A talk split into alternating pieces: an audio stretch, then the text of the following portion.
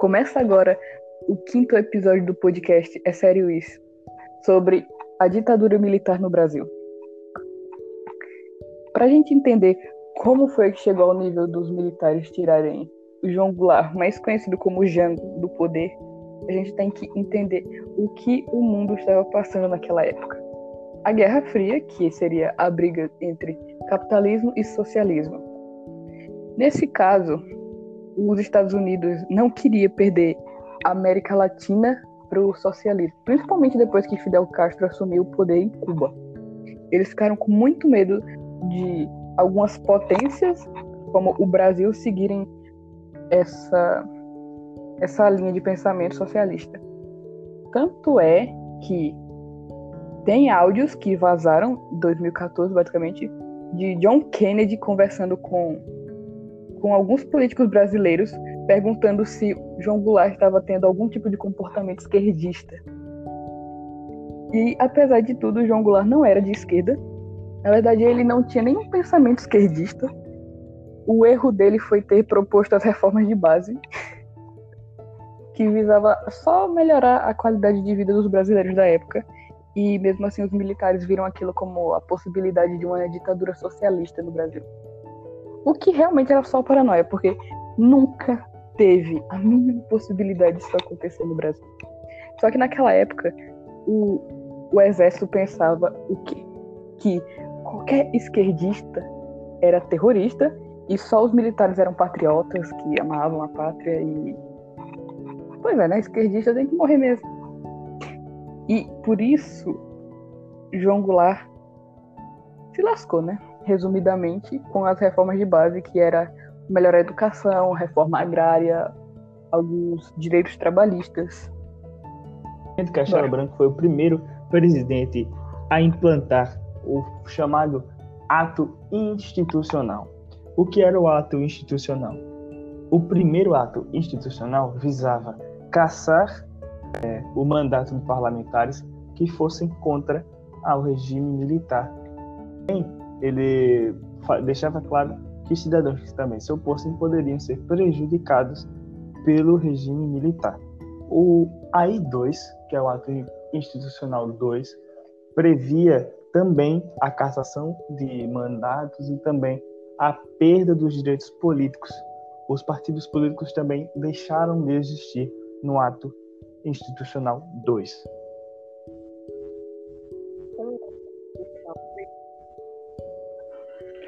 Com o ato institucional 2, ficaram apenas dois partidos.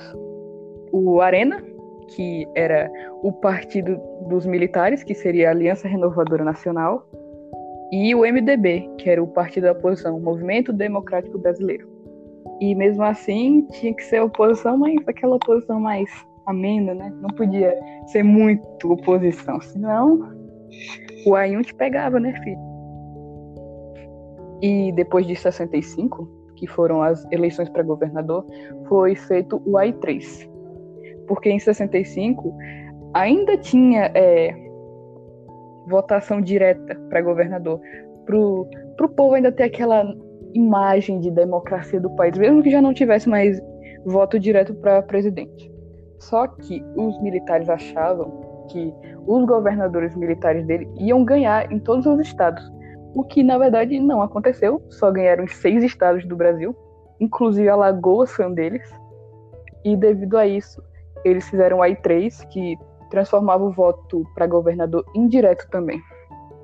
O AI4 ele foi responsável por uma nova constituição, onde é, deixava claro e explícito comando dos militares. Então, a nova constituinte foi feita, é, isso em 1966, só em 1967 que começou a valer essa nova Constituição, que dava total comando do, do Brasil aos militares. Dado o contexto histórico e toda essa preocupação dos militares é, e, e o, a esfera conservadora do país lá em 64, é, sobre a questão da Guerra Fria e do, da possibilidade do comunismo, é, eu já vou agora falar sobre como sucedeu essa questão do, do golpe, de fato. O presidente João Goulart ele viajou para Santa Catarina para fazer uma entrega de, de alguma obra do governo. E aí, é, o presidente da Câmara inicia uma sessão extraordinária falando que, abre aspas, o país está sem presidente da República. O presidente fugiu, fecha aspas. E aí se instaurou o regime militar em abril de 64. É... E aí o que acontece? Mesmo o, o presidente João Goulart estando no país, é, é a desculpa que os militares tiveram para tomarem o poder foi essa. Eles nem sequer enfrentaram o presidente é, cara a cara, tete a tete. Eles esperaram o momento certo para poder estrategicamente roubar o, a presidência da República. É, depois disso, o governo foi mantido com o presidente da Câmara por duas semanas. E aí depois o presidente Castelo Branco foi escolhido para ser o primeiro do regime militar. Os militares estavam dizendo naquela época que esse seria um governo provisório, que depois que se, se estabelecesse a ordem e o progresso estampados na bandeira, voltaria a democracia plena como se via outrora. Mas não foi bem assim. Somente depois de 21 anos que nós podemos ter a possibilidade de um presidente civil novamente ocupar a cadeira do Planalto. Em 1967, Castelo Branco saiu da presidência e o presidente que assumiu foi o Costa e Silva.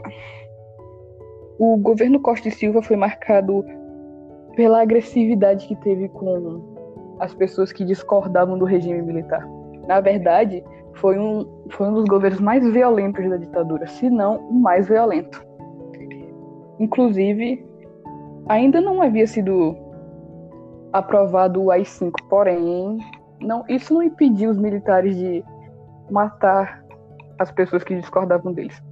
Inclusive, houve um caso onde um adolescente de 16 anos, um estudante, foi baleado e morto em praça pública, o que acabou causando revolta em muitos intelectuais da época, como Caetano Veloso, Gilberto Gil e vários outros cantores da MPB, o que acarretou a passeata dos 100 mil, que foi apenas um pedido de paz para toda aquela guerra civil que estava acontecendo no país. E como não houve brigas nessa passeata, porque o presidente meio que deixou acontecer, contanto que 10 mil soldados acompanhassem para que não houvesse nenhum tipo de revolta. Porém, depois de algum tempo, o Costa e Silva voltou atrás do que ele tinha dito e acabou promulgando o AI-5, que acabava basicamente com qualquer direito do cidadão. Liberdade de expressão, direito de ir e vir. Aquilo transformava a sua vida no inferno. Por quê? O AI-5 dava total poder para os militares te prenderem sem você saber o motivo, ou até mesmo sem ter um motivo concreto. E também extinguia qualquer chance de habeas corpus ou defesa do preso. Para alguns foram anos dourados, mas para a maioria foram anos foi de chumbo. descriminalizada. Então, os militares que antes já torturavam pessoas poderiam agora torturar sem nenhum peso na consciência, porque a nova Constituição e o AI-5 os defendia de qualquer processo. Então, é, as pessoas eram torturadas, eram sumidos, é, uma coisa que, que chama, é, chamava bem, bastante atenção e os militares faziam naquela época, depois do ato AI-5, o, era de pegar, matar as pessoas e jogar nos seus corpos no oceano, para que as famílias não tivessem nenhum direito de enterrar e nem se despedir dos seus entes.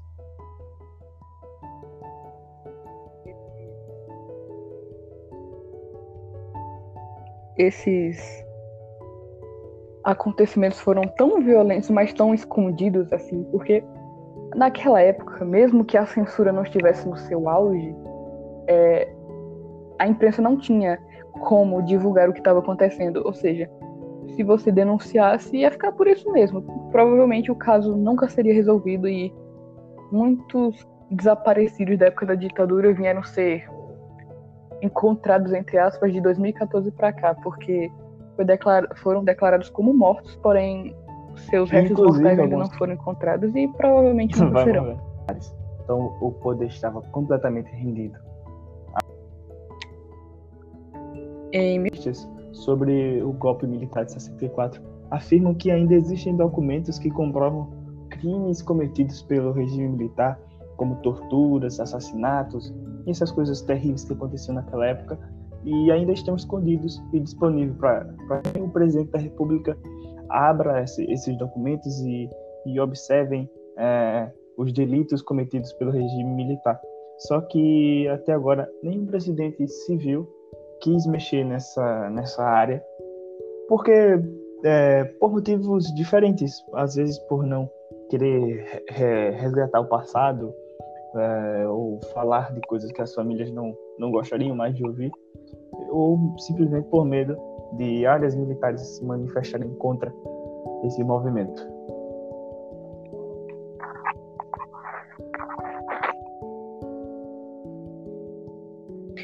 E como eu havia dito, esse governo Costa Silva foi marcado por muita repressão.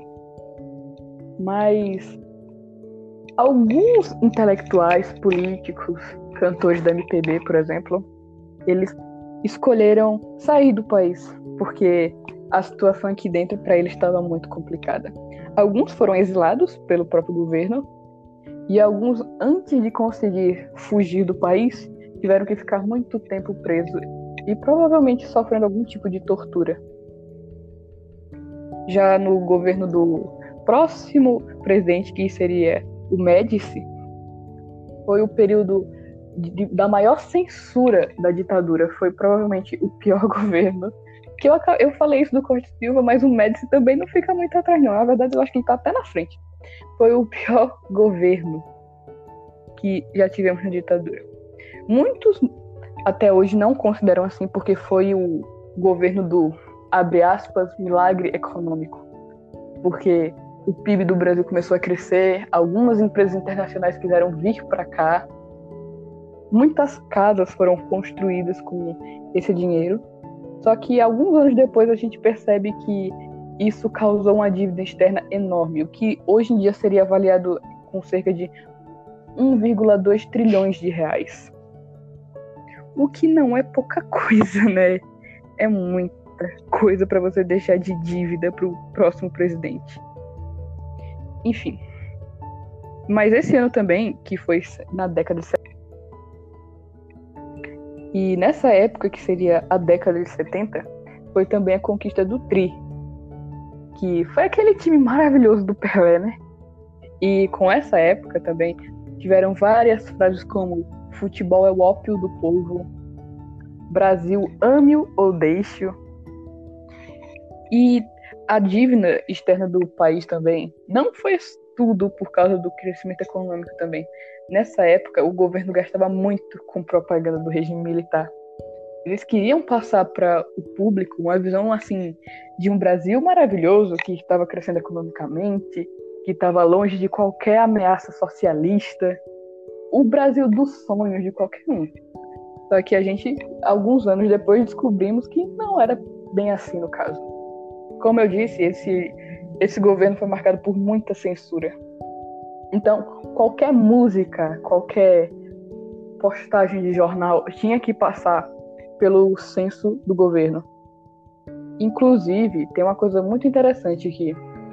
Nos jornais, você podia pegar a primeira página e ler alguma notícia sobre o governo. Porém, você também podia encontrar, sei lá, algum trecho de Os Lusíadas, de Luiz Vaz de Camões, ou alguma receita de bolo na primeira página. Isso era um indício claro que ali tinha uma manchete que o governo não queria que o povo lesse e a imprensa teve que mudar de última hora para outra coisa, porque o censo do governo não aprovou. E também tinha as músicas, que para mim é uma das partes mais interessantes dessa época. Porque Chico Buarque cantores como Caetano Veloso, Geraldo Vandré, Gilberto Gil colocavam tem Chico Buarque, colocavam é, protestos escondidos nas letras das músicas. O que nessa hora me faz pensar que o senso do governo não era tão bom assim, porque em letras como Geraldo Vandré, para não dizer que não falei das flores, tá muito mais do que claro a crítica ao regime militar. Tanto é que se você pesquisar essa música, você vai entender, você não precisa nem observar a letra, só ouvindo você já vai entender que é uma crítica mais do que óbvia ao jeito é, agressivo do governo tentar repreender as pessoas que eram do contra. E nessa época também ficou mais evidente a guerra civil que estava acontecendo no país. Por quê? Tínhamos a esquerda armada contra os militares. Obviamente, a esquerda armada não tinha tanto poder de fogo como os militares. Por isso, o número de mortos é bem maior do nosso lado de civis. Porque, digamos, é, houve um caso onde esquerdistas armados mataram, tipo, fuzilaram em praça pública um militar que eles só suspeitaram que, que tinha sido mandado para o Brasil ensinar técnicas de tortura da Escola das Américas, que foi uma escola fundada no Panamá pelos Estados Unidos, que ficou evidente muitos anos depois que foi feita para ensinar técnicas de tortura a militares para que eles conseguissem confissões de presos políticos ou até mesmo civis comuns, no caso do Brasil.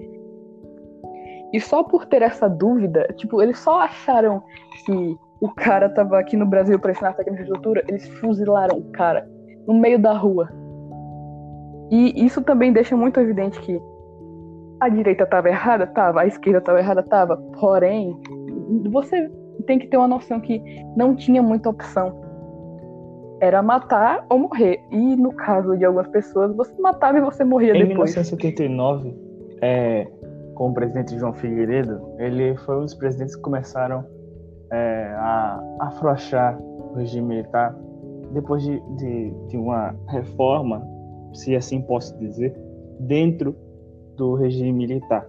Então eles cansaram de, de estar no poder e ficar refutando o povo, matar pessoas e coisas que, que, que não se cabe nem falar aqui. Então, em 79, ele instaurou a chamada Lei da Anistia, que voltava com o habeas corpus, que também permitia que pessoas que fugiram do país voltassem é, ao seu país de origem e pudessem reencontrar sua família.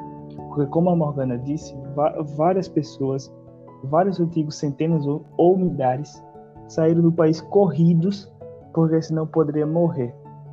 Porque via seus colegas morrendo e também tinha a possibilidade de morrer. Então eles fugiam principalmente para o Chile, que abrigava esses, esses fugitivos é, que tentaram sobreviver ao regime militar. Então, em 79, João Figueiredo instaurou a lei da anistia, que fez com que milhares de brasileiros voltassem para casa, inclusive artistas, personalidades também voltaram com a lei da anistia. Alguns deles é, não voltaram em 79, que é o caso do João Gilberto, que é um dos maiores cantores da bossa nova. É o caso também o, o, o, o mais demorado exílio foi o do político Leonel Brizola. Ele passou 15 anos no exílio. É. Que fugiu que fugiu junto depois, com o João Goulart quando ele de foi destituído do cargo ao país para disputar as eleições de 89. Isso aí já é outra história, né?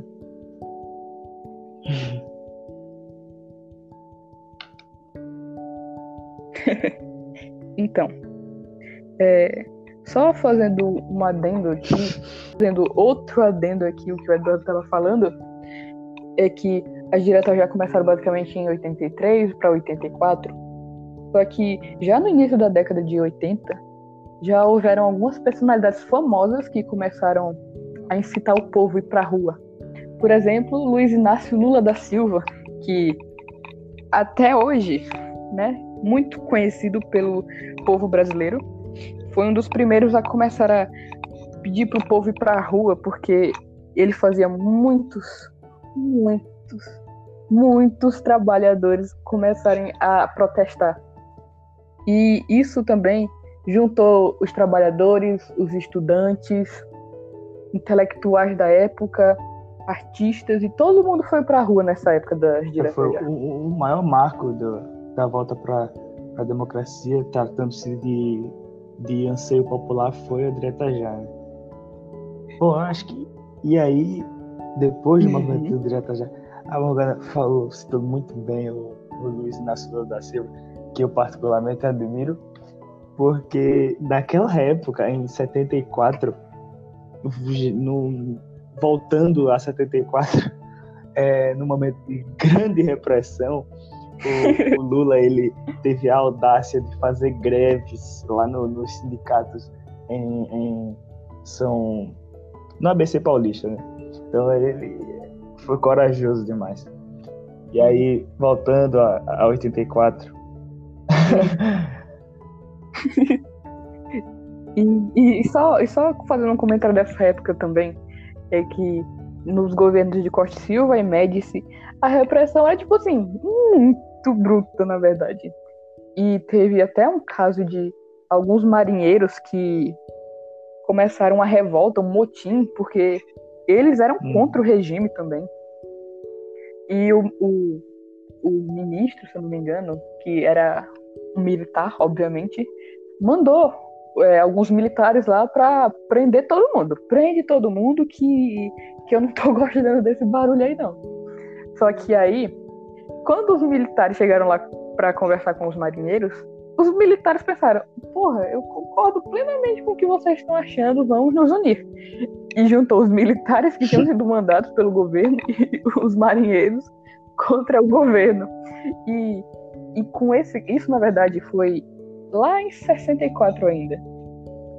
E no início que isso foi uma das coisas que os militares ficaram putos para tirar o João Goulart também.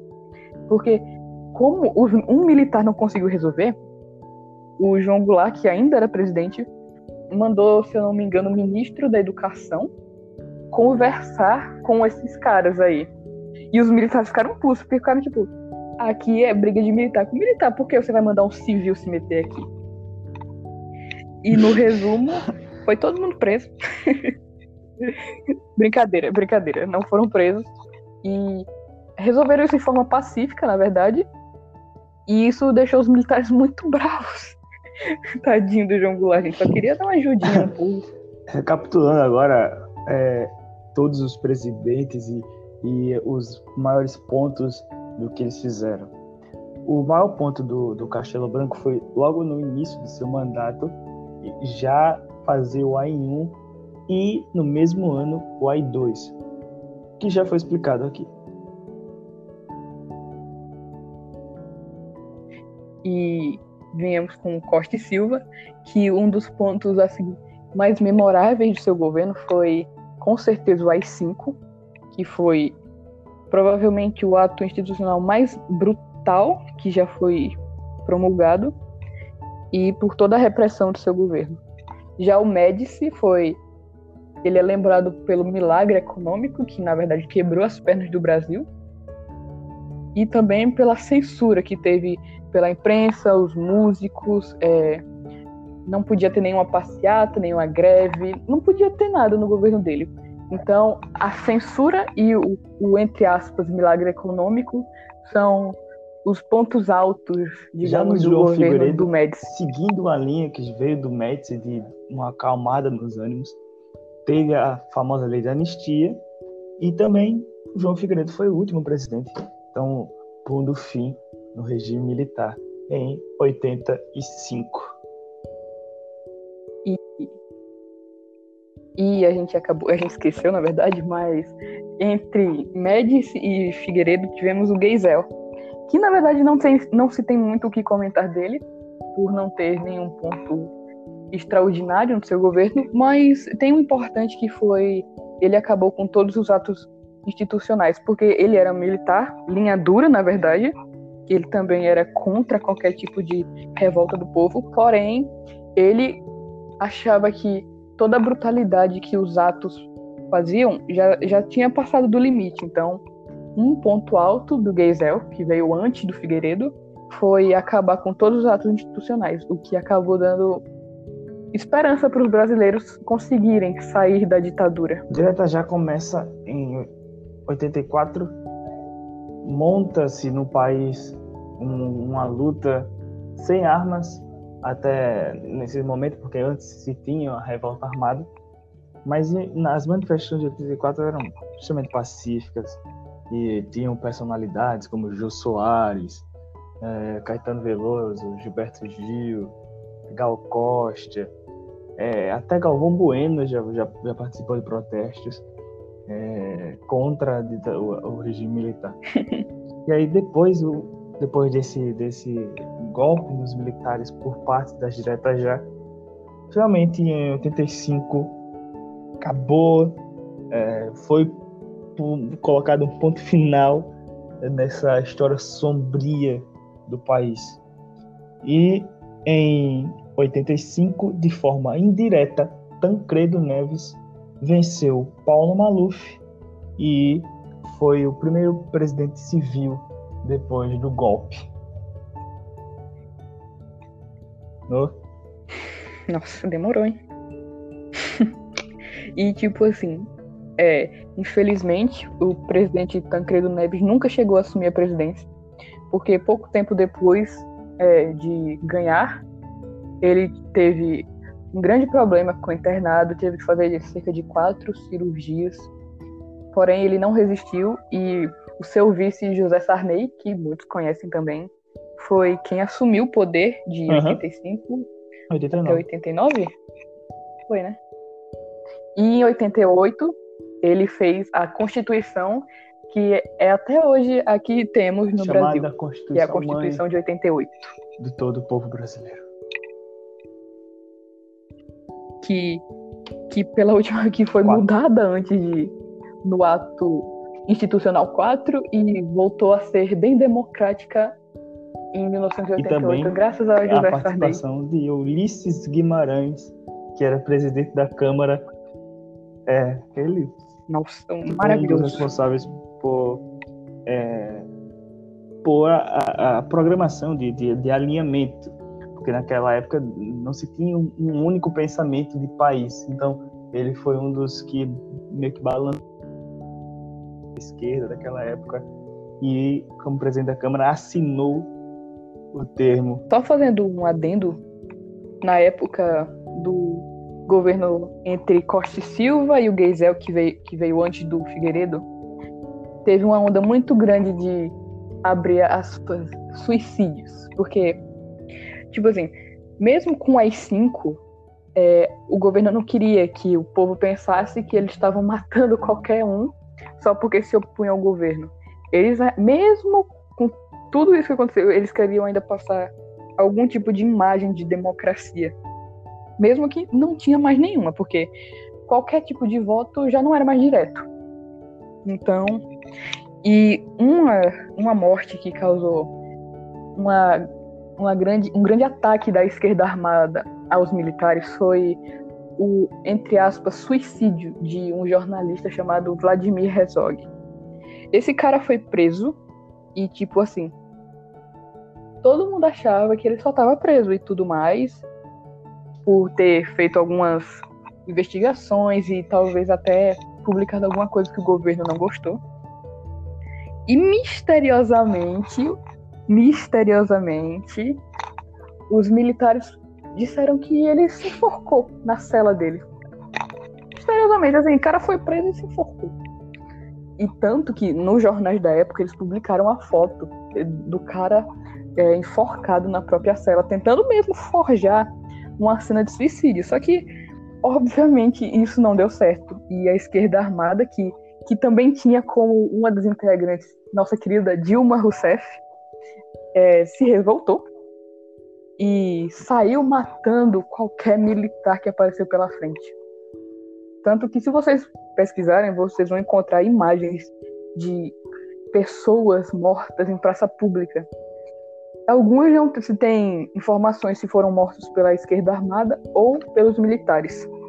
E, tipo, não esse caso do desse jornalista não foi o único. Se vocês pesquisarem, vocês vão encontrar muitos casos assim, onde a pessoa era presa e pouco tempo depois aparecia enforcada na própria cela. Só que teve um caso de uma mulher que foi um dos primeiros a causar muita revolta na esquerda e ela, ela sumiu por cerca de um mês, não foi dada como presa, como morta e depois de um mês de desaparecida disseram que ela estava presa e quando alguns parentes procuraram por ela, os militares só falaram que ela se suicidou também, que ela se enforcou na própria cela. E isso é uma coisa bem pesada, na verdade, mas é, a autópsia feita no corpo da mulher mostrou que ela teve os órgãos genitais queimados para esconder as marcas de violência sexual que provavelmente ela sofreu como forma de tortura durante o mês que ela ficou desaparecida. Tanto é que dizem que esse mês ela passou em uma casa é, em São Paulo, onde os militares usavam como a casa de tortura da ditadura. E esses casos não foram os únicos, infelizmente, de... são apenas um pedacinho das atrocidades que foram cometidas nessa época. Depois da lei da anistia, como já foi dito aqui por mim, é, ao, o governo era mais calmo e mais é, civilizado mediante as, aos protestos que eram civilizados também e a todo esse movimento que toda a população consciente tinha de resgatar a, a democracia. Então, em 1984, é, deu-se o, o famoso boom de volta à democracia num movimento chamado Diretas Já, que é muito conhecido, acho que todos vocês já devem ter ouvido falar, que foi um movimento que vários intelectuais, cantores famosos e o povo, a massa, foi à rua protestar para que é, um novo Estado do Direito é, fosse instaurado no país e que os militares saíssem do mapa de uma vez por todas, porque já, já ninguém aguentava mais a ditadura depois de 20 anos é, no poder. Então, o movimento direta já foi como é, uma mão na roda para quem estava sofrendo com a ditadura, porque é, meio que funcionou. É, nós vamos ainda falar sobre essa volta da democracia, mas antes, a participação do Ulisses Guimarães é, foi importante para que se tivesse essa, esse alinhamento de pensamento e que é, até hoje a Constituição de 88 é usada. É, Ulisses Guimarães também é, teve vida longa é, no, no cenário político no Brasil. Esse foi o episódio Fiquem de hoje. em casa. Fiquem em casa. Eduardo, Usem máscara se forem sair de casa. Pelo amor de Deus. Beijo, obrigado por nos ouvir. Ao Márcio. Só E para coisas máximo. urgentes. Abraços.